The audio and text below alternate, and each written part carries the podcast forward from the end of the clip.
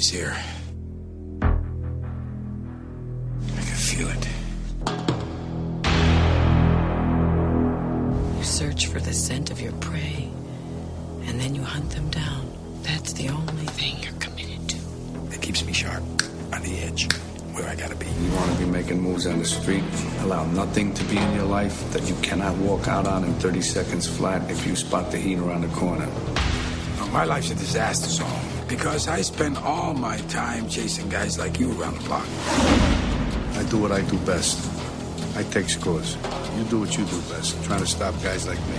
If I'm there and I gotta put you away, I won't like it. But I'll tell you, you are going down.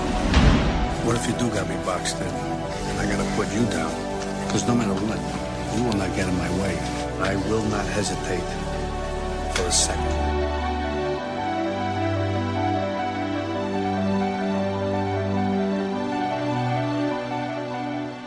Olá, amigos, sejam muito bem-vindos a mais um Alerta Vermelho. Eu sou Thiago Lamônica e hoje nós vamos falar sobre um dos melhores filmes que o cinema já nos presenteou, que é o filme dirigido por Michael Mann, Fogo contra Fogo. Não é o Fogo contra Fogo que chegou no cinema esses dias atrás, tá? Desconsidere esse daí porque a gente tá falando de filme de verdade. Para comentar sobre esse assunto comigo, tá aqui ao meu lado, como sempre, o senhor Alexandre Luiz. Eu não preparei nenhuma frase pra falar sobre o filme. Tá bom. Eu achei que você ia ter, tipo, o diálogo inteiro do filme decorado. Não, não, não, não iria fazer isso. Não? Mas já tentou? Não. E com algum outro filme? Blade Runner eu tenho já decorado. ah, sabia. Maravilha. E também, ao meu outro lado, como sempre, o senhor Warley Bonano. Eu não, eu não sei realmente o que falar, a não ser a frase clichê que estamos aqui para falar de um dos meus filmes favoritos. Que Sabe isso tá virando rotina.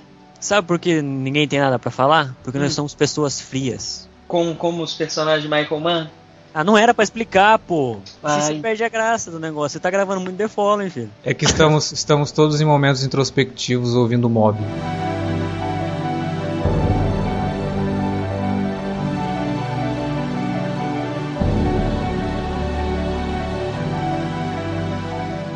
Bom, vamos então falar de Fogo contra Fogo, ou como seu nome em inglês sugere, Hit, que seria o quê? É, hit é é uma gíria pra polícia, né? É Polícia? quando, é quando O- a polícia tá cercando demais, os caras falam The hit is on.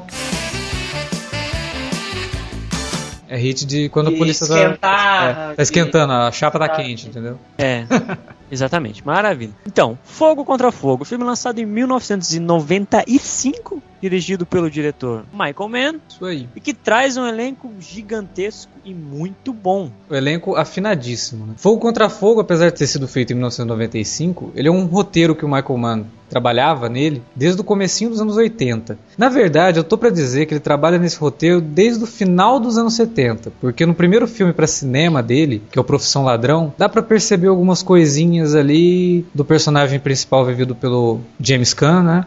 Que, sabe, lembra um pouquinho o Neil McCulley, que é o criminoso, né? Vivido pelo Robert De Niro no, no Fogo contra Fogo. É, Em 83, né, quando ele foi nas entrevistas de lançamento do A Fortaleza Infernal, Nossa, é, não, tá. é beleza. só, só, um, só um comentário. Fortaleza Infernal é um filme que nem o Michael Mann reconhece É. que fez. É. Então, vamos pular é, esse filme. É, não, mas aí ele, Em ele- uma entrevista, É, em uma entrevista no longínquo ano de 1983, quando ele ia lançar um filme vergonhoso, ele falou que tinha muito interesse que o seu roteiro fosse levado para o cinema, mas que ele não gostaria de dirigir. Uhum. Acabou que 12 anos depois, ele pensou assim: é, vou dirigir. é, não foi tão simples, né? Não, na óbvio. verdade, o- depois que ele lançou essa bomba do Fortaleza Infernal, ele voltou pro universo dele, que era do universo da televisão. Que o Michael Mann ele começou escrevendo roteiro pro Starsky Hutch, que era um seriado dos anos 70, que foi refilmado agora nos anos 2000 aí com uma comédia e tal, mas era uma série policial séria. Com, essa, com esse conhecimento dele de TV e conhecimento que ele adquiriu com os bastidores do filme Profissão Ladrão, que ele teve ajuda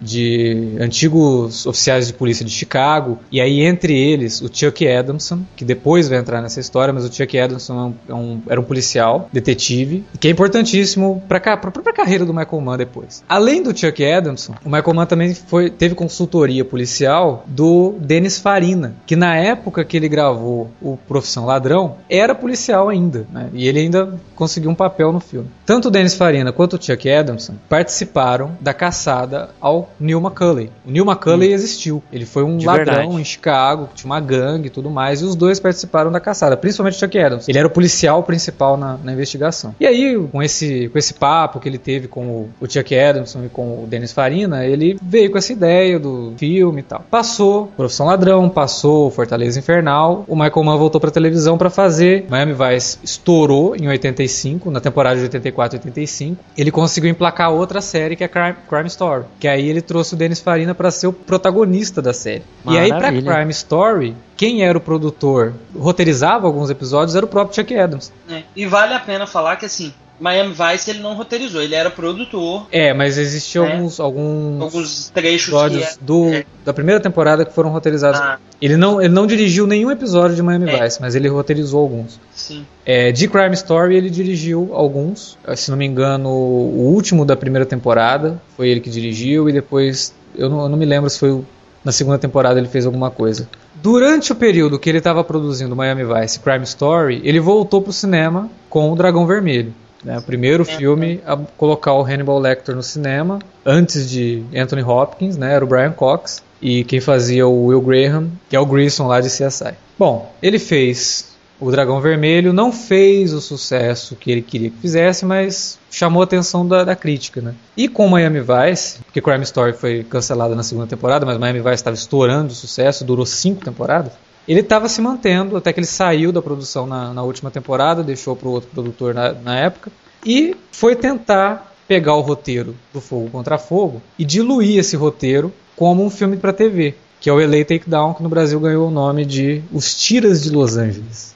Yes. Que ele pega algumas ideias do Miami Vice e transfere para Los Angeles. Então era- não é exatamente um filme feito para TV, era para ser um piloto de uma série, né, mostrando o dia a dia da divisão de, de roubos e crimes de Los Angeles. É, e aí, o que, que ele, que que ele teve que fazer? Porque o roteiro original dele tinha 180 páginas. Ele tinha que fazer um filme de 95 minutos. Para quem não sabe, cada página de roteiro equivale mais ou menos a um minuto. Né? Então, 180 páginas, mais ou menos 180 minutos. Tinha que pegar isso e transformar num filme de 95. Ele tirou É. toda a parte de desenvolvimento familiar de todos os personagens, né, que tem no Fogo Contra Fogo. Deixou a história mais direta. É simplesmente uma história de um policial indo atrás de um, de um assaltante, de um, de um- ladrão.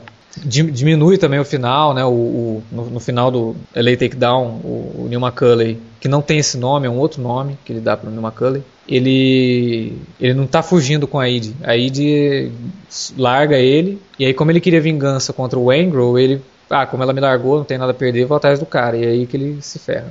E, e aí, beleza. O filme não é ruim. É um filme de baixo orçamento. Obviamente, foi feito pra TV. Dentro da, daquela coisa de TV que você precisa ter- gravar em pouco tempo. Então, ele foi rodado em 20 dias, no máximo. né? Então, é um filme que vale, vale ser assistido como curiosidade. Principalmente porque, assim, eu, eu sou muito fã do Michael Mann. Eu acho que ele é um, um dos diretores que mais entende de narrativa, de construção de quadro, de montagem de cena. O cara é, é genial. E vale muito a pena ver como um cara desse, que tem tantas ideias, trabalha com a televisão. né? E ele consegue fazer coisas num simples filme para TV que a gente não vê hoje no cinema.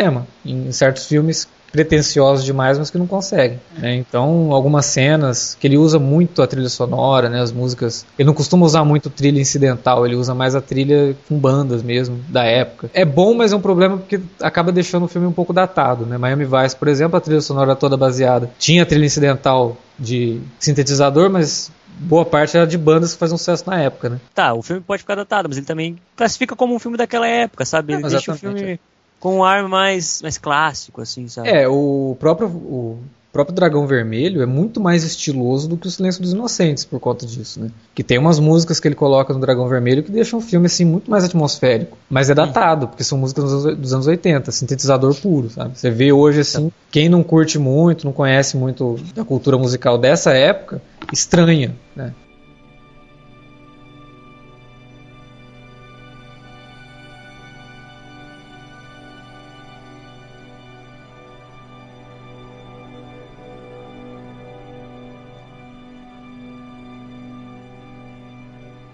Mas de qualquer forma, aí ele fez o LA Takedown, o o filme acabou não virando uma série de TV, pelo menos não nessa época, porque nos anos 2000, em 2002, 2013, ele produziu uma série chamada Robbery Homicide Division, que é Sim, é, o- é a versão pra TV do Hit, sabe? Mas ele não podia falar, mas é. Mas ainda bem que não rolou, né? Porque se tivesse rolado, quem não sabe teria feito Fogo não contra teria saído fogo contra fogo.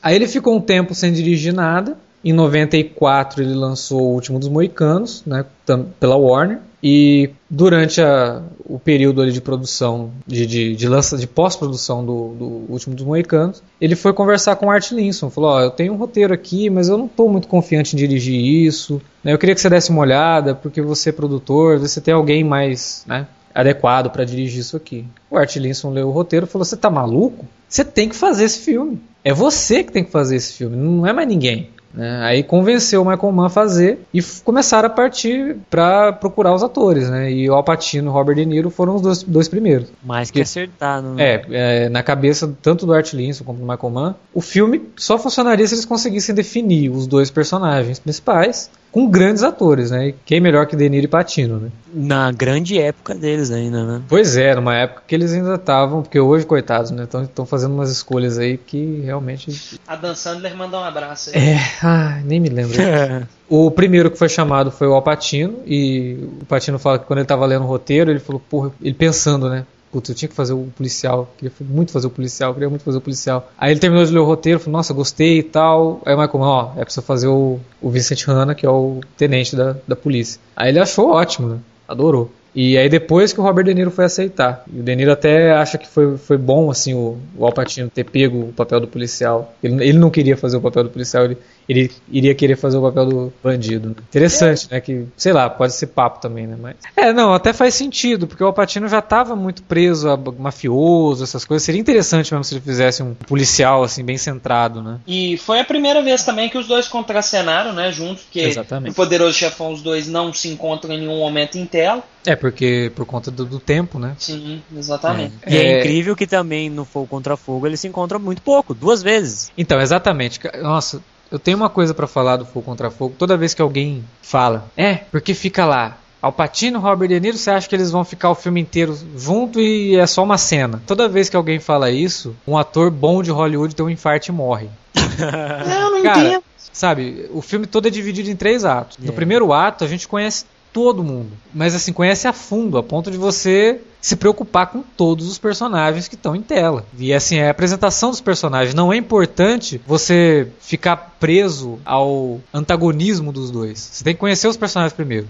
Vamos ver o que, que são esses personagens, como eles se comportam, é, quais as motivações deles, por que, que o, o De Niro faz o que faz, por que, que o Patino faz o que faz, como que, que é a família desses caras, sabe? É. E aí depois ele, ele constrói toda a situação para ter aquele diálogo dos dois, e quando tem o diálogo, não é uma situação de antagonismo. É genial, cara. que É genial. simplesmente um diálogo entre duas pessoas. Não é aquela coisa, não, porque não sei. Não, é um diálogo E, calmo. du- e assim, e duas pessoas que se admiram e se respeitam demais um pela competência do outro. Exatamente. E esse diálogo, por mais fantástico que isso possa parecer, ele aconteceu mesmo. O Chuck Adamson, ele se encontrou com o Neil McCulley num café, e muito do diálogo que tá no filme foi o que realmente aconteceu, inclusive aquele que eles falam, né? Olha, agora que eu te conheço, se eu tiver que te, te matar, eu não vou gostar, né? Aí o cara É. fala, é, mas se a minha a minha fuga depender de eu, de eu ter que te matar, eu não vou hesitar e tal. Aquele diálogo exatamente aconteceu daquele jeito. Não com as mesmas palavras, mas com a, com a mesma mensagem, né?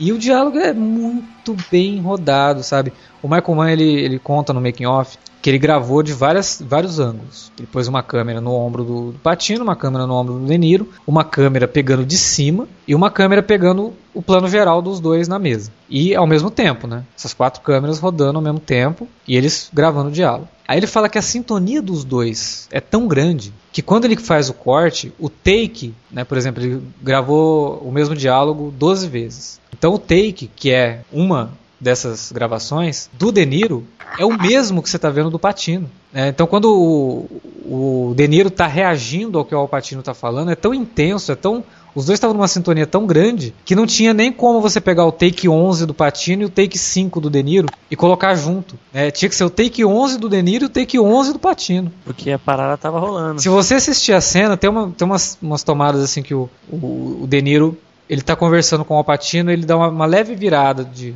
de, de, cabeça, o Alpatino vira junto com ele, cara. Sabe, os dois pendem pro mesmo lado. Aí tão, o, o Patino tá conversando, o Patino dá um negocinho, o De Niro responde, sabe, linguagem corporal, não é? Cara, é, é genial, você tá vendo dois monstros, monstros. do cinema uhum. atuando, sabe? E de uma forma extremamente natural. E aí, o, o Michael Mann fala que na, na hora da edição eles tinham que escolher, tal, ah, vamos mostrar os dois é, num plano geral. Não, vamos deixar o negócio mais intimista. Um fala uma coisa, tá mostrando, corta pro outro falando, só ele, e vai só nesse corte. Tanto que ele usou só essas duas câmeras. Ele não usou nem a de cima e nem, nem a que estava gravando eles. É geral. Geral, né? E é, e é, bacana esse negócio dele trabalhar cada personagem individualmente para você se situar na história, cara, para você se situar o que tá acontecendo, quem é o grupo de pessoas que cada um daquele personagem anda, tem de companhia para você entender aqueles personagens principais, sabe? É, é, incrível, é um, é um negócio que você não vê hoje em dia, não hoje em dia, mas você não vê praticamente acontecer. É, em filmes é muito raro. Público, né? É muito raro acontecer. Tem uma coisa que o Michael Mann faz muito bem, que ele alguns diálogos dele são expositivos, mas muita coisa de que você conhece dos personagens não é pelos diálogos, é pelo que eles fazem. Né? Então, por exemplo, logo que a gente é apresentado ao Vincent Hanna, que ele vai, ele, é, ele chega na cena onde o Neil McCulley e o grupo deles roubaram aquele carro forte. Quando ele chega no lugar, você já sente a presença do cara, porque ele chega, todo mundo tal, ó, chegou o cara que é o chefe, né? Aí ele começa a conversar lá com os parceiros dele, né, que tem o, o chefe do, do Monk, né? E eles estão conversando lá. E aí ele aponta para um lugar, os caras já falam exatamente o que ele quer saber, sabe? Ah, ali aconteceu isso, isso. Aí ele vira a ponta pro outro. Eles fugiram por ali, o caminhão tava lá, não sei o que. Só de apontar, os caras já sabem o que ele quer. Quer dizer, é uma equipe que está mais do que em sintonia. Né? E ele é um líder que, pô, todo mundo respeita né, e entende o que o cara quer. Ele é extremamente competente. Já o Neil McCulley, na cena do. Né, na, na, cena anterior, né, que é a cena que tem o, o assalto ao carro forte, ele não berra com os, com os caras, eles roubam o negócio. Quando tem que matar os caras, o personagem do Tom Sizemore, que é o Michael Chirito, né? Ele só olha para ele, ele dá uma acenada com a cabeça, eles matam os, os seguranças. Quer dizer, não fica aquela gritaria, vai por ali. Não, eles sabem o que eles têm que fazer. Então, tanto um quanto o outro são líderes fantásticos. É, e não precisaram ficar mostrando pra gente isso antes, sabe? É, ninguém precisou falar, nossa, olha só como ele lidera bem esse. É, tipo, ninguém precisou passar o plano antes do assalto, mostrar Ex eles planejando o assalto antes de Exatamente, acontecer, você já entende que os caras são extremamente competentes. E tem outra cena que eu acho, assim, genial, que é com o Tom Sizemore. Quando uhum. eles estão reunidos num, num, café ali pra fazer o pagamento desse assalto, que ele vai pagar o Angro, que é o cara que faz uma cagada lá que obriga eles a matar os, os seguranças. O De Niro pega a cabeça do Angry e mete na, na mesa, né? Aí corta no outro ângulo, tá o Tom Sizemore, tipo, ele só olha pro cara da outra mesa que viu, né, o que aconteceu, não fala nada, ele olha pro cara assim, sem expressão nenhuma no rosto, né? Aquela coisa assim, cala a boca, você não viu nada, fica quieto, e o cara volta a comer ali normalmente, sabe? Da mesma forma, quando eles vão pro estacionamento do, desse café, que o Robert De Niro vai matar o cara, todos eles já ficam em posição estratégica no estacionamento. Pra ver se tem alguém chegando. Porra, olha a sintonia desses caras. Eles sabem como o Macaulay trabalha. Né? Agora, o legal mesmo é a discrepância. Enquanto isso, eles têm em comum o Alpatino com o Vincent Hanna, você não vê eles se preocupando muito com a família com as famílias dos companheiros dele, né? Já o Neil McCulley, com, principalmente com o personagem do Val Kilmer, ele praticamente abraça o cara ali como um filho, né? Ele não demonstra tanto, mas tem uma preocupação, ele vai atrás da mulher, porque ele sabe que se o cara tiver com problema, vai atrapalhar o desenvolvimento do, da, da, equipe. Plano. É. Então ele, ele vai lá e fala, ó, dá, um, dá uma chance para ele, não sei o que, não, não briga com ele não, porque ele sabe que se, se ela brigar com ele, ele vai ficar arrasado, vai, né? Então ele vai lá e cuida do cara, deixa o cara dormir na casa dele e tal. Já o Vincent Hanna não, né? A preocupação dele maior assim mesmo. A gente acaba percebendo que é com a questão da família, principalmente com a garota que é vivida pela Natalie Portman. Mas ele é, é aquele cara extremamente dedicado ao trabalho, como a gente tinha já discutido naquele cast de Operação França. Isso. É o Aliás, cara todo, que todo leva personagem do Michael Mann. o trabalho acima de tudo. É, todo personagem do Michael Mann, ele é, ele é casado com o trabalho, assim. Todos é. eles têm essa, essa coisa. Hank. É o Oi? nosso Hank. É o nosso Hank. É, é o nosso. é, se bem que o Hank agora, né? Porque quando ele é, começa na, no, no, Breaking Bad, ele não é tanto assim, né? Não, ele leva é, tudo na brincadeira. Porque agora ele achou o. O Nemesis dele, né? É, agora, agora ele falou, agora, agora é pessoal, agora ele tem tá que saber se ele vai lavar a mão ou não, né, velho? Agora é pessoal.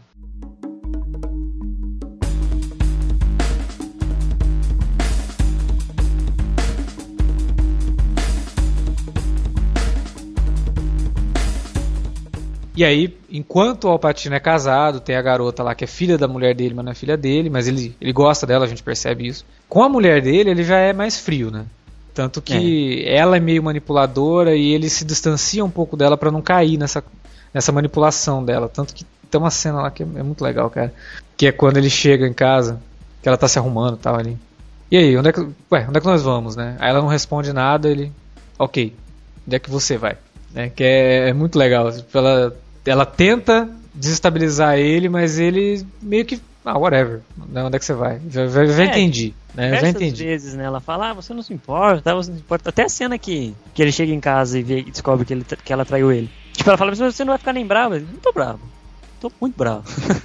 tipo, com a cara uma calma, né? É, já que você falou dessa cena da TV, é, eu não ia entrar nesse, nesse assunto não, mas já que você falou nela, eu vou, vou falar. O Michael Mann, eu tenho a impressão, às vezes, que ele tem um roteiro base, que ele pega esse roteiro e tira para todos os outros filmes que ele faz, né? E para tudo, pra tudo que ele faz, na verdade. Essa cena da televisão, ela, ela existe numa cena do seriado Crime Story exatamente do mesmo jeito. O personagem do Denis Farina chega em casa, a mulher dele tá com outro cara lá, o cara tá assistindo TV, ele pega a TV, leva embora, põe no carro, e num determinado momento, na hora que ele tá com o carro, ele abre a porta e dá um chute na TV para fora do, do, carro. É a mesma cena, igual. Quando o Neil McCulley entra no banco, que ele fala pro. que ele tá assaltando o banco tal, ele tá com a máscara, não sei o que, ele sobe na mesa lá e fala pra todo mundo, né? Não se preocupem, não vou pegar o dinheiro de vocês, vou pegar o dinheiro do banco. O dinheiro do banco é segurado, vocês vão receber de volta. É a mesma fala do, do, Johnny Depp no Inimigos Públicos. E até quando ele vai pegar o, o gerente do banco para levar até no cofre também é bem parecido. Então ele. ele e tem, tem outras coisas no Miami Vice, tem, no, no filme Miami Vice, tem uma cena que é tirada do seriado Robbery Homicide Division. Aliás, toda a trama do filme Miami Vice é tirada do, do episódio do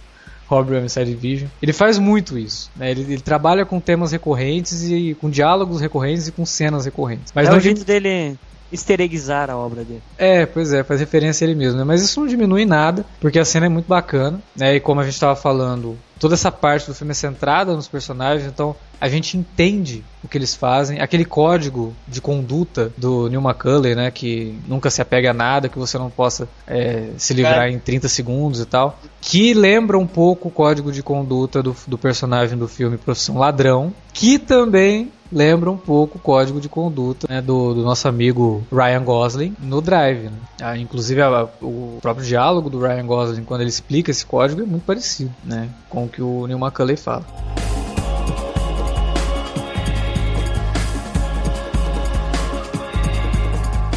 É bacana ressaltar que o sistema, a paleta de cor usada no filme, na sua grande maioria, cor, a cor predominante sempre é o azul. Uhum. E o azul mais claro, mais, mais caído pro gelo, assim, porque uhum. é uma forma de representar a frieza dos personagens, a frieza do, do que tá acontecendo. Porque todos eles são personagens frios. Apesar de eles serem todos super, super ligados no trabalho, super bom naquilo que eles fazem, em questão de relacionamento e conexão, principalmente com suas famílias, uhum. são personagens frios. Isso. É, a utilização da cor azul é muito interessante, principalmente na cena que o Neil McCulley chega na casa dele, que é uma casa na, na beira da praia, assim, mas que ela não é mobiliada nem nada, né? E aí ele coloca a arma em cima de uma mesa que tem na, logo na entrada e vai para a janela, né? E aí ele fica observando o mar, tal, num momento típico dos filmes do Michael Mann, um momento introspectivo, né? É. E essa cena, inclusive o próprio a própria construção do quadro, né, dela é toda baseada numa pintura. Exatamente. Né, que é a pintura do, de um artista chamado Alex Colville,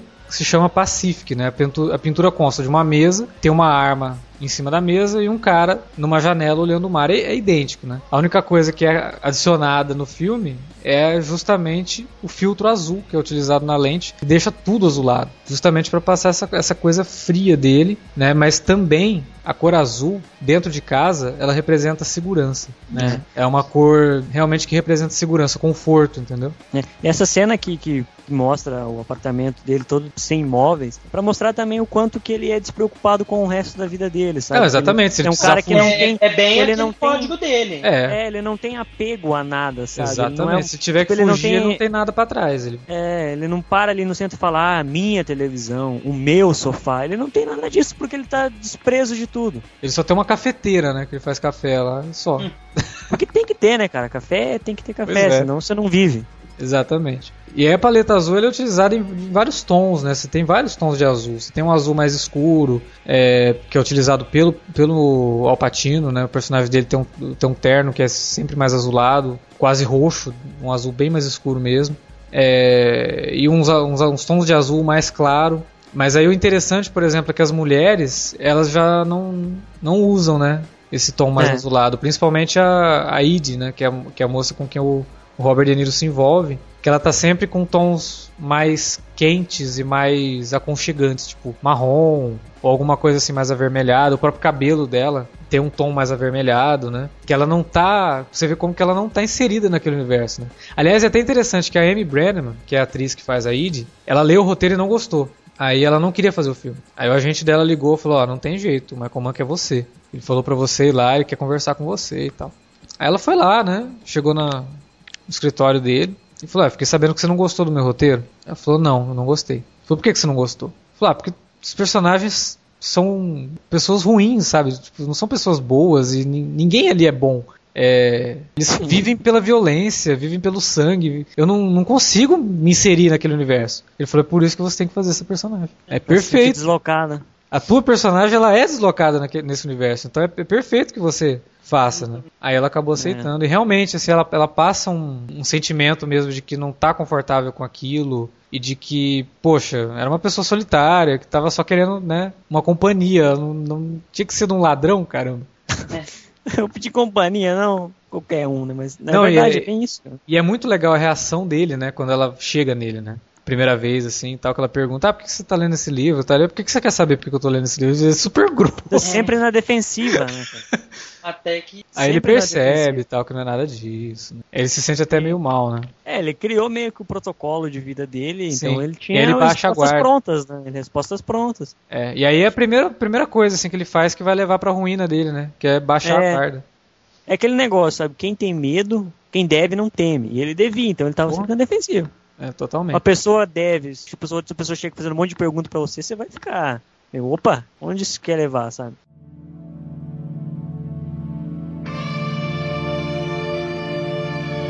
Tem uma outra cena também que o Chuck Adamson diz que realmente aconteceu, que é a cena que eu, uma das melhores do filme, que é quando eles estão se preparando para um, um roubo. O Vincent Hanna tá lá com uma equipe já observando eles. E aí um policial faz um barulho dentro do caminhão que eles estão usando de observação. Uhum. ele percebe, chega lá no Val Kilmer. É, cara, e é muito, é muito sensacional a encarada do Robert De Niro pra câmera. É demais. Enquanto né? isso, do outro lado, o Alpatino olhando para ele. Cara, nossa. E, é, e, o legal dessa cena é que depois, na próxima cena, ela se inverte, né? Mas deixa eu só falar dessa cena. Que aí o policial faz o barulho, ele escuta, fica desconfiado, vai lá no Val Kilmer, vão embora, eles vão embora. E não tem como prender os caras, né? E aí o Chuck Adamson fala que eles tinham uma pessoa infiltrada na, na gangue do Neil McCulley e descobriram que eles iam roubar uma loja. Tinha os policiais que estavam dentro da loja, disfarçado, e tinha a equipe tipo de, de ataque mesmo, que tava num. como se fosse num porão, né? E o, os caras tinham que ficar lá abaixados, não podiam se mover. Aí, numa outra parte desse porão, o, a gangue do Neil McCulley entrou.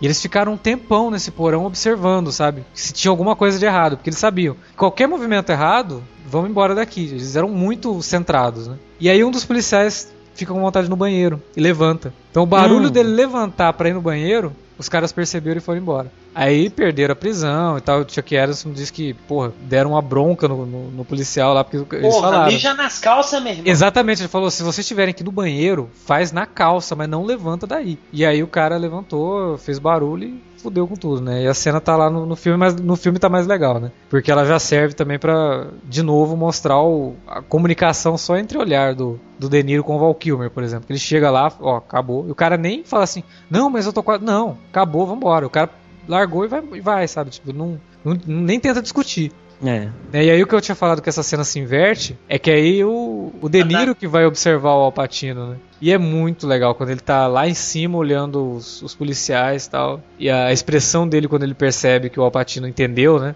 E ah, ele tá observando a gente, esses caras são bons pra caramba, não sei o que. E aí o De Niro dá um sorrisinho, assim, tipo, tanto assim, por, por, ele ter percebido, né? E tanto pela situação toda. Ele achou graça da coisa. É. E é, é demais, cara. Quando, quando ele descobre, é, é engraçadíssimo. E você vê, na história real, a polícia tinha gente infiltrada na gangue.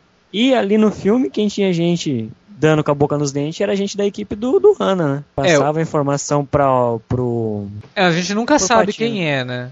É, E não, mas é, não precisa, a gente Não não precisa, a gente sabe saber. que tem alguém na polícia e alguém. Mas não é exatamente da equipe do. do... É alguém que É. tá, tem, é alguém que tem informações dali. Mas não é, é, mas equipe- você entende que era a equipe do Hana por todo aquele aquela É. questão que ele fala, ele te adora, ele falou que você é, é, muito bom no que faz, então, tipo, tem alguém da, da equipe dele pra ouvir ele ficar falando esse tipo de coisa, né? É, tem, um- tem um negócio bacana que aí eu, ainda envolvendo essa cena, né? Que aí o Chuck Edison fala que o pior de tudo não foi eles terem perdido a prisão dos caras, foi que eles comprometeram o informante deles. Né? Porque se eles estavam lá é porque eles tinham informação de que eles iam roubar a Love. Então como que eles tinham essa informação? Porque tinha alguém infiltrado. Né? Você vê como que um, um erro besta pode atrapalhar toda uma investigação de, de uma forma que poderia até levar à morte de alguém. Se o cara resolvesse desconfiar e, e ir atrás, né?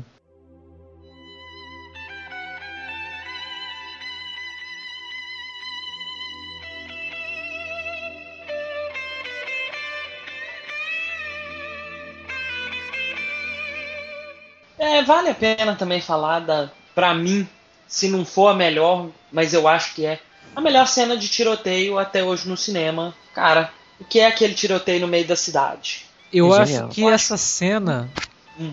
Ela é melhor, assim, mas ela fica mais ou menos na mesma linha de uma outra cena de tiroteio de um filme do Michael Mann que é no final do Miami Vice. Nossa, aquela cena é boa também. Ele pra filmar tiroteio é uma coisa assim, o cara entende, né? Cara, Mas é sensacional, essa cena tem um E, e- e o- e o que eu acho sensacional dos tiroteios dele é que você entende tudo o que tá acontecendo, apesar de sair 300 mil tiros por segundo. e se- de você tá numa, num, num cenário gigante, né? Que é uma rua de Los Angeles, É. centro de Los Angeles, um monte de rua por ali, os caras saindo pelos cantos e tal, e você consegue entender exatamente o que tá acontecendo.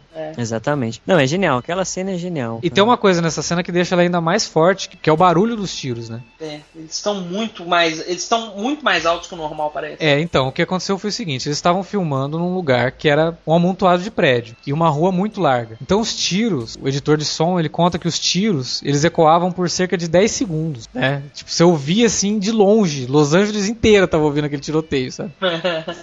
Pera. E, e era um barulho feio, sabe? Um barulho aterroriz- aterrorizante, assim, tipo, e feio, não é um barulho de tiro bonito, sabe? Tiro bonito. É, não, porque tem Tiro aquele, bonito. não, porque É, tem aquele barulho é- agradável de tiro, entendeu? O barulho de tiro não é agradável, mas no- nos Ok. filmes a É. gente nunca se sente invadido pelo som do tiro. É sempre um tiro assim que não te agride. Mas esse não, era um tiro agressivo, principalmente por conta do eco. Aí montaram o filme e Hollywood é assim, tipo, você não capta áudio direto. Você capta o áudio normalmente, mas na hora que vai editar, você tira o áudio e vai jogando é, áudio pré-gravado. Aí o Michael Mann chegou na sala de edição, bom, deixa eu ver a cena, né? Passaram a cena pra ele e falou: "Não, cadê o barulho dos tiros?" "Não, mas a gente colocou os tiros". "Não, não, não, não. Eu quero os tiros da cena do jeito que foi gravado. Não quero esses tiros bonitinhos aí. Eu quero tiro real." Tiro. Né? É, porque fica. Exatamente, dá um, dá um senso de realidade muito maior. É Aí o- perigo, né, cara? É, Você aí o diretor de- desconfortável. Aí o, o editor de som não, não curtiu muito a ideia, né, tal, mas colocou as- o, o efeito dos tiros mesmo, falou, não, é isso aí, tem que ficar desse jeito. A única coisa que ele acre- acrescentou foi barulho de vidro quebrando, né, a- o barulho da bala pegando na, na lataria dos carros, que aí foi acrescentado depois. né? Mas os tiros das armas mesmo são os tiros que foram dados no local. Por isso que tem aquele eco gigantesco, sabe? É. Esse, essa cena da- do tiro também tem um, um acontecimento bem bacana que é o que acontece com o motorista. Porque ele é apresentado pra gente ali no, a partir do- dos 40 minutos de filme Aham. e a trama dele tá totalmente deslocada dos demais. É, né? você fica assim, nossa, aonde- Haja visto de motorista presidente dos Estados Unidos, hein? Viu, né? Primeiro presidente negro. de 4 horas manda abraço. É. Aí, Ele- pô, quando, quando ele é apresentado no filme, você fica se perguntando, por que, que esse cara tá aí? levar, né? Que, que- que não tinha nenhuma.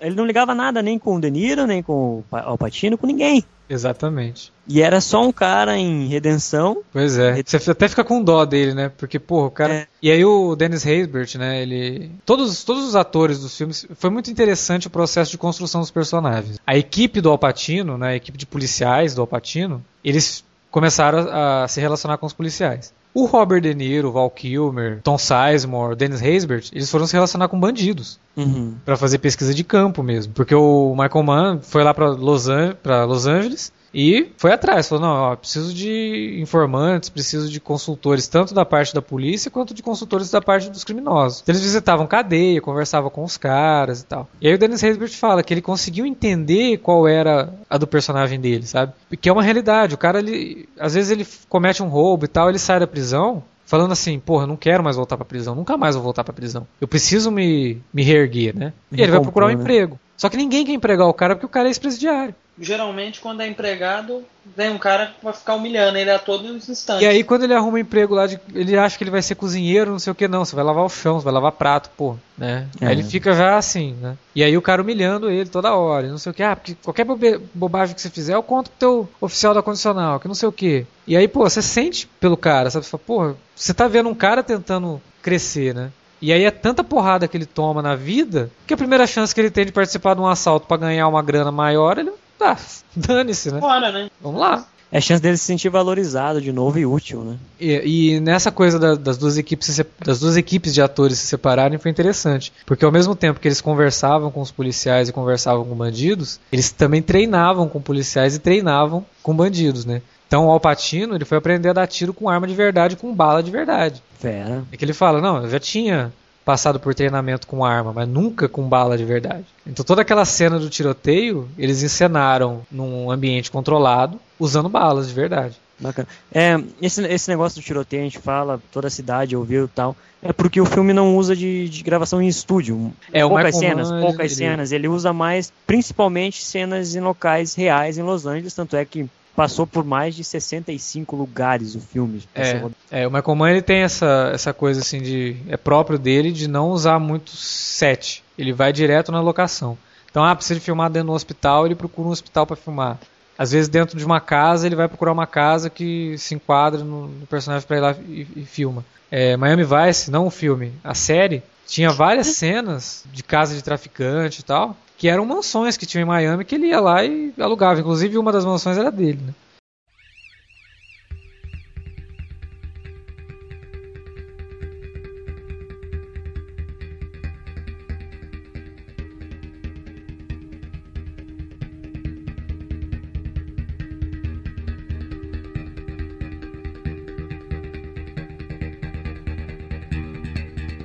E nessa pesquisa para saber os- as locações que eles iam usar em Los Angeles foi extremamente importante para o diretor de fotografia, né, Dante Pinotti, que ele conta que como virou e falou, ó, aluguei um helicóptero, vamos entrar no helicóptero e vamos sobrevoar a cidade. E aí nesse voo eles conseguiram compreender toda a importância de Los Angeles para a história.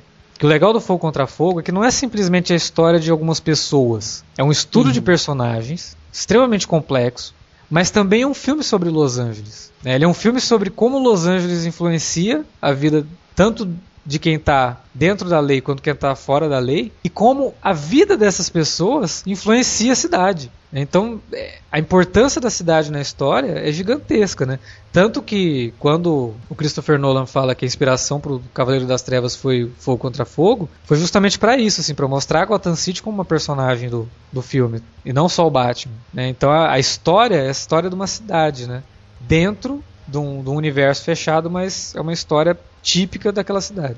É, uma das coisas mais importantes na narrativa do filme é a trilha sonora, né? que é uma trilha assim bem comum, tanto a incidental quanto a trilha com, com artistas, né, de bandas e tal, um pouco obscura, é, tem algumas bandas lá que são bem obscuras, mas tem o Moby, né, que tem duas músicas no filme e as duas músicas dele tocam juntos na- nos únicos dois momentos que o Patino e o Deniro estão juntos, né, que é antes dos, dos dois irem pro café e, e no final, né, quando eles têm o, o duelo, e a música Duelo de Godental, que é a música incidental que é extremamente experimental, tanto que quando ele é contratado, ele fala pro Michael Mann, né, fala, ó, eu quero tentar algumas coisas diferentes, umas percussões diferentes e tal, e aí dá super certo, é, na cena do assalto, por exemplo, que tem uma percussão tocando, Outra é, cena que fica muito boa essa trilha é a cena em que a mãe tá lá, que a prostituta foi assassinada e a mãe tá indo lá, e que o Alpatino abraça ela. Isso, é, aliás, né? Essa cena não é boa só por conta da trilha sonora, e sim por Sim, causa é. dessa cena do abraço do Alpatino. Isso. Né? Que ele consegue. Cara, é, é muito interessante. Mas a isso. mescla das duas, putz, é sensacional. Que o cara ele, ele demonstra mais sentimento com uma estranha Do né? que dentro de casa. dentro de casa.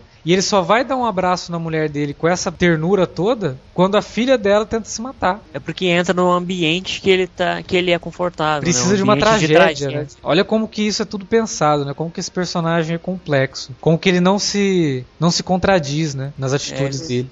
Que é muito legal quando ela pede pra ele, né? Ah, eu queria conversar mais com você. Ele fala, "Mas eu vou conversar sobre o quê?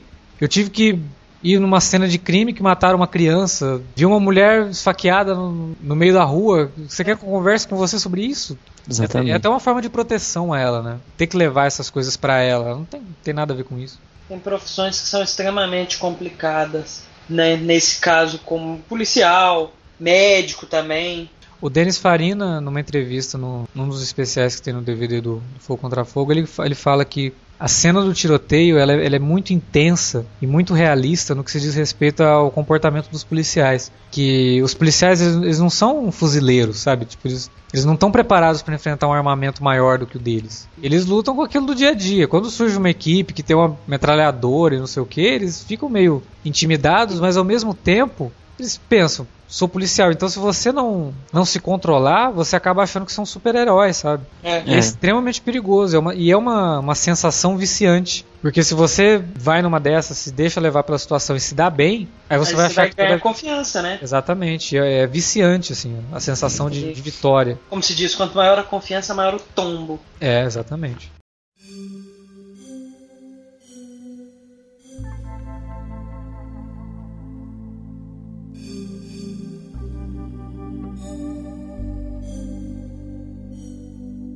No mais, né, é importante a gente dizer que, poxa, é um estudo de personagens, né, são todos muito complexos, o filme precisa de quase três horas para contar essa história. Mas analisando a fundo, né, Fogo contra Fogo não deixa de ser um, um exemplo clássico de, do cinema norte-americano. Né? Ele pode até ser comparado, por exemplo, com um western. Né? Porque ele começa com um assalto a um carro forte, poderia ser uma diligência. No meio do filme ele tem um duelo, de um tiroteio no meio da, da cidade. E no final ele tem um duelo entre só os dois, né? É. Que quem dispara mais rápido acaba. Ele é um vezes, filme de, sei lá, um clichê, assim, sabe? Sim, mas é, é que eu Mas falo. é, é, é o, é, o, é o gênero de história que você pode usar em qualquer coisa. Você pode usar numa Exatamente. história do espaço, qualquer. O grande- o grande diferencial- ambiente, mas- O grande diferencial é todo esse trabalho de trabalhar cada personagem, trabalhar o cenário, trabalhar todos os pontos para deixar essa história interessante, Sim. não simplesmente mais uma. E mesmo com três, quase três horas de filme, É o super Michael rápido. Mann consegue controlar a sua história, manter ela coesa, funcionando, com um bom ritmo durante todo o filme. É, e, É, o- e graças à trilha sonora, né, que eu tinha falado um pouco antes aí, o filme se torna muito imersivo, né? Então você, você quase que entra dentro daquele universo como, como observador desses caras, né? E principalmente na cena do tiroteio, né? Que ele te joga no meio da, da rua, né? É mérito do Michael Mann mesmo, porque ele tem uma... Por exemplo, tem muitas coisas assim que a gente vai adquirindo quando você procura saber do diretor. Como ele é um dos meus diretores preferidos, eu pesquiso bastante sobre o cara. E tem alguma, algumas coisas dele que são recorrentes, né? Uma das coisas que ele sempre fala, é até meio óbvio, que todas as cenas de um filme, elas precisam ter um motivo de estar ali, sabe? Não é só porque, ah, nossa, olha que cena bonita, mas ela leva aqui. Ela não leva nada, ela tá ali só porque é bonita, então ela não, tá- não precisa estar ali. Ela pode ser uma cena extremamente estilosa, é, ter uma plástica bacana, mas ela tem que ter um sentido. E se você pegar fogo contra fogo, cara, não dá pra tirar nenhuma cena dali. Tanto que no DVD, no Blu-ray, existe, né? Uma seleção de cenas deletadas ali, que você assiste as cenas deletadas e fala, pô, é, realmente, essas cenas não acrescentam em nada, né? Mas as que estão no filme, não tem como tirar, né? Já que você falou disso, né? Teve, teve na, época, na época que o filme foi ser exibido na televisão americana, é, a NBC, que foi quem foi transmitir primeiro, o Michael Mann solicitou que tirassem o nome dele dos créditos e colocasse o nome Alan Smith. Isso aí foi porque o, o, o Mann pediu pra. falou assim: ah, vocês não querem colocar 17 minutos de extras, é, 17 minutos extras que eu tenho aqui, e a NBC pra que pudesse usar em 4 horas de duração com Uhum. comerciais. Aí a NBC não aceitou e ainda cortou 40 minutos do filme. Pra Putz! passar. cortou 40 minutos do filme. Era melhor ter E passado deu o 3 LA horas com as propagandas. Nossa. Por isso que ele ficou puto e falou: não, vocês não vão colocar meu nome nesse filme, não. É, tira aí Põe outro nome, porque esse filme aqui não é meu. o que eu fiz tem três horas de duração, não três horas de. De duração com Com comerciais. comerciais. né? Não, imagina, tirar 40 minutos desse filme. se- É, o que?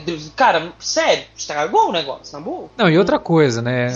É, Fogo contra Fogo é um filme que ele nem deveria ser exibido na TV se for pra ser exibido em tela cheia. Porque, aliás, qualquer filme do Michael Mann, se você exibiu ele em tela cheia, você matou o filme, porque todas as cenas dele são pensadas no widescreen. E não é aquele widescreen de preenche a tela, não. É aquele widescreen. É, É 2,35. Exatamente. 235.1 que é aquele que ainda fica aquelas barras pretas, né? Que é o formato de cinema mesmo. É. Uma outra coisa também que, o Michael, que é recorrente no, no trabalho do Michael Mann é que diferente de muitos diretores consagrados, ele não deixa muito filme na mão de diretor de fotografia, porque tem muito diretor grande que pega o diretor de fotografia, pega um operador de câmera, vai pra trás de um monitor e manda os caras rodar, sabe? O Michael Mann não. Oite- pelo menos 85% dos filmes dele, quem opera a câmera é ele. Esses outros 15% que sobram aí são cenas de establishing shots, né? São aquelas cenas aéreas pra mostrar a cidade, aquelas coisas todas. E algumas cenas mais específicas de close, plano de detalhe, essas coisas que ele não, não tem por que ele fazer. né? Mas as cenas É. realmente em que envolve ação e que são importantes pros personagens, ele pega na câmera porque ele quer ter o controle, sabe? É, ele tem que ter esse contato, né, cara? É, mas muitos diretores não, muito diretor não tem, né? Muito diretor dá, dá na mão do diretor de fotografia ou de um operador de câmera e fica atrás do, do monitor. Aí o cara não faz do jeito que ele quer, ele tem que ir lá, falar, ó, não é assim, não sei o que, volta. É. No caso dele, não, ele tá fazendo. Então, É, voltando a um, a um outro negócio que você falou, né, do senso de imersão que o filme dá, o Michael Mann tem uma habilidade muito grande nisso e não só em, em filmes policiais, né, que é a área maior dele. O exemplo mesmo foi a série Lucky, cara. Eu fiquei horrorizado com o tanto que eu me senti imerso no universo da corrida de cavalo. Eu fiquei horrorizado. Eu, eu consegui entender qual é a do fanatismo em cima disso. Que era uma coisa que até pouco tempo eu achava inconcebível. Era algo que eu nunca tinha tido interesse. e, É assustador. e o bom de Luck é que é uma série que não fica te explicando muita coisa, não, né? Ele te joga naquele universo e se você. Você acaba entendendo por osmose, né? É, é, não, você acaba, tipo. É o que eu falei, até o quarto episódio eu tava tipo assim, puta que pariu, os caras tão me fudendo desse jeito.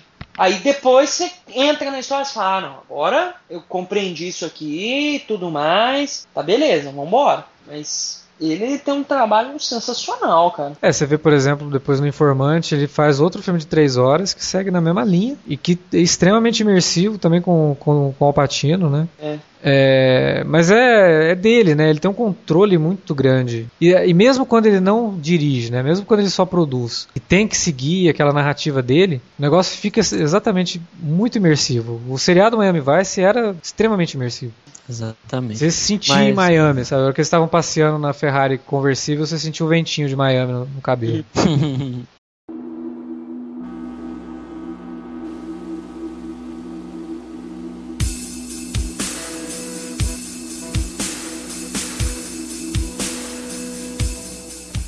Pra entrar na parte final aqui então do cast, eu acho legal a gente comentar também o final do filme. Que é. A cena final é simplesmente. Cara, não tem palavras, é demais de, de, de legal, de, de interessante, de, de bem executada, né? Que é o, o grande confronto final entre o que a gente ficou acompanhando as duas horas e meia, os dois personagens. O que aconteceria quando os dois tivessem o embate final, que é essa última. Essa última sequência que dura praticamente 20 minutos. Por aí, né? Porque tem, tem a questão do Angro, né? É interessante porque quanta coisa que acontece nesse filme, né? Porque do nada, assim, na história, o Macaulay também tá investigando um serial killer de prostitutas, né? E aí você fica, nossa, o que, que é esse cara, né? Tal, quem é esse cara? Aí você vai ver, era o cara lá do começo que tinha feito uma cagada no, no roubo, né? Que era o cara que o Neil Macaulay queria ter matado e não conseguiu. Se ele tivesse matado esse cara, o filme teria terminado com meia hora, sabe? É. O, o ele foi o cara que ferrou com tudo, assim, tipo, por causa de um erro do, do né? Um descuido. Talvez teria sido até melhor ele nem ter agredido o cara, ter dado dinheiro pro cara e falar, ó, beleza, acabou. Ah, a gente vai trabalhar de novo? Ah, não sei e tal, e boa, sabe? Se ele tivesse feito isso, hum, talvez as coisas teriam. Mas é eliminar a ponta solta, né, cara? É, mas pô, ponta solta. ele não- Ele acabou não eliminando, né? Ele, ele criou É, uma ponta não. solta, na verdade. Mas- Se ele é, tivesse ele simplesmente criou. dispensado o cara, o cara não ia guardar rancor, entendeu? Mas não, ele tinha que Ah, humilhar tá. o cara, tentar matar o cara. E o cara, porra, é foda, O né? mundo do crime é, é perigoso, cara. Não é assim, misericórdia, tá valendo. E o cara é um junto. psicopata, né? Assassino serial de prostituta. Extremamente deselegante. Então você tem toda essa, resolução né, do Angro, e aí depois que vai pro, pra perseguição ali do, do Hannah contra o Macaulay chegando no aeroporto, que, pô, fantástica cena. Primeiro, a tensão construída durante aquela parte ali no aeroporto, avião descendo, a luz acende. Uhum. Cara, aquilo é sensacional. Quando aparece, quando vem a luz, ele não enxerga nada, só pela sombra ele já deduz que o cara tá. Nossa, muito bem feito essa cena. E aí, a finalização dela é mostrando a mensagem que, apesar de tudo, apes- é, ali tá acima do bem e do mal. É, realmente são dois homens que se admiram e, e é- ele é a única pessoa que tá ali na- no momento do último suspiro de um deles. É, é pra- tanto pra um quanto pra outro, né? O, o último conforto do, do Macaulay acaba sendo do cara que tava perseguindo ele, mas de certa forma, assim, é, o O respeito próprio pelos Hannah, dois era, era, era tanto que um entendia o outro, sabe? Tipo, o cara sabia. é, Ele morreu porque é a única coisa que ele sabe fazer. Não, não, não ia É matar e morrer. é, ele, ele já sabia disso. E o, Macaulay pede, né, a, a mão do, do Hannah, isso que é legal, né? Sim. Eu- porque você me entende. Porque se fosse o contrário, eu também entenderia. Porque você também tá fazendo o teu trabalho. né? E é uma das coisas que, por exemplo, o Tom Sizemore, ele fala que ele, quando estava entrevistando criminosos na cadeia pro, pro papel, né? Ele perguntava pros, pros caras que eram ladrões, sabe? Ele falava, peraí, cara, você tinha dinheiro guardado. Assim, uma grande soma de dinheiro guardado. Você podia fugir, sabe? Você podia ir pra um outro lugar, começar uma vida nova. Por que continuar roubando? Cara, porque é o que eu faço. É o que eu sou bom, né? Não sei fazer outra coisa. Não, é genial mesmo. E no jeito que é- diálogo que eles têm lá no, no, no bar, né, no café, eles falam isso, né? Tipo, é, é a única coisa que eu sei fazer. E o Hannah fala, também é a única coisa que eu sei fazer, eu não consigo me ver fazendo outra coisa. Né? Então, são dois personagens que se compreendem e se, se admiram, mesmo que sejam antagonistas. Né?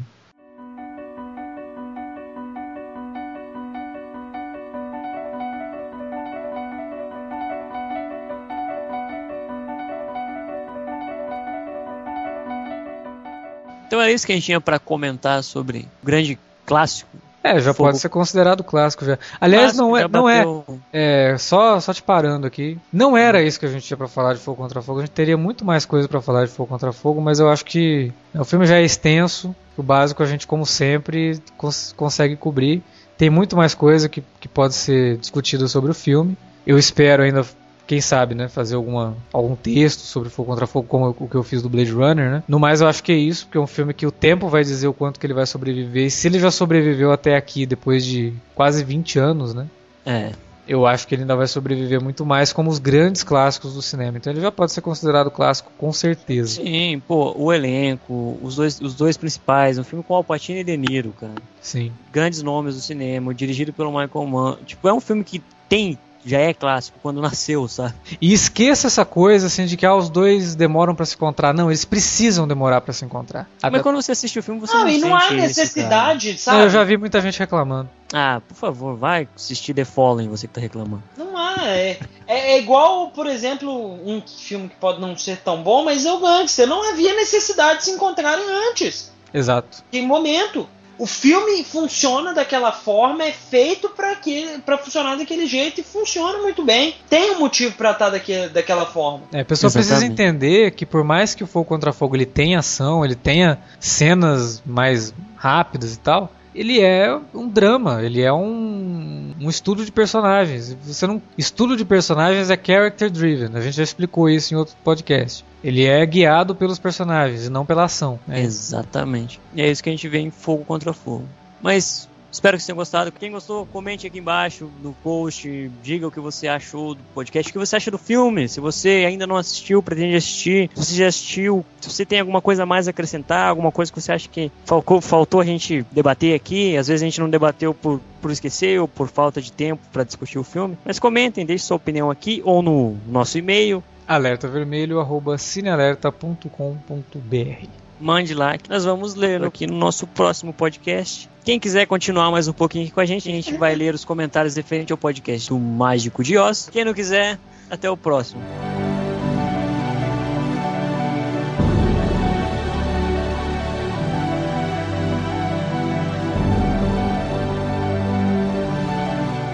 Alexandre Luiz, lê pra gente então o primeiro comentário referente ao podcast de Alerta Vermelho número 34, O Mágico de Oz. Pois é, o primeiro comentário é do Ivan, e ele Ivan. fala o seguinte: que é uma experiência muito interessante ouvir Dark Side of the Moon, substituindo o áudio original do filme. Ele até deixa o link ali do, do, do vídeo que tá no Vimeo. A gente vai colocar o link aí nesse- no, no post do, do podcast sobre Fogo Contra Fogo. Exatamente. Quando assisti, deixei apenas as legendas, e algo que me surpreendeu foi como até os diálogos no filme parecem combinar com a música. Parecem não, filho, combinam.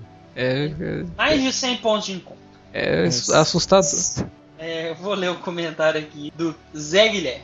Novamente vocês estão de parabéns. É como ouvir uma aula descontraída sobre um de seus assuntos preferidos. Já disse e repito, o cast tá imperdível. Exatamente, eu disse isso também pra todo mundo. Falei, sério, cara. Tava imperdível. O cast, foi um dos casts mais bacanas que a gente gravou. É, tem que Tava- falar bastante que, que, que é bom, que as pessoas acreditam, né? Tipo The Following, assim. É, todos você falando quer que ver, ah, ó? todo mundo acreditou. A gente tá falando tanto que é bom que eu vou ler esse, esse comentário, que ele caiu recentemente no episódio 31 do Tarantino, mas eu acho interessante a gente trazer pra gente mostrar que a gente é bom. Puta que pariu. Cara, ô, ô, nossa, não, não, não, velho, olha. É, é, como é que chama aquilo? Entra, é, entra a vinheta das sandálias da humildade. não, é, a humildade mandou lembranças nesse momento, velho. Puta É, merda. exatamente. O comentário vem da Débora, que diz o seguinte: Parabéns pelos casts. Pra mim, vocês são o melhor podcast de cinema da atualidade. Depois de um, de um comentário como esse, eu posso me achar um pouquinho, não posso? Vocês também podem, vai. Deixa o ego de vocês subir um pouco. Pois é, mas não vamos ficar também, né? Mas é isso, pessoas. Mandem comentários elogiando a gente e até a próxima. Até mais. Até a próxima.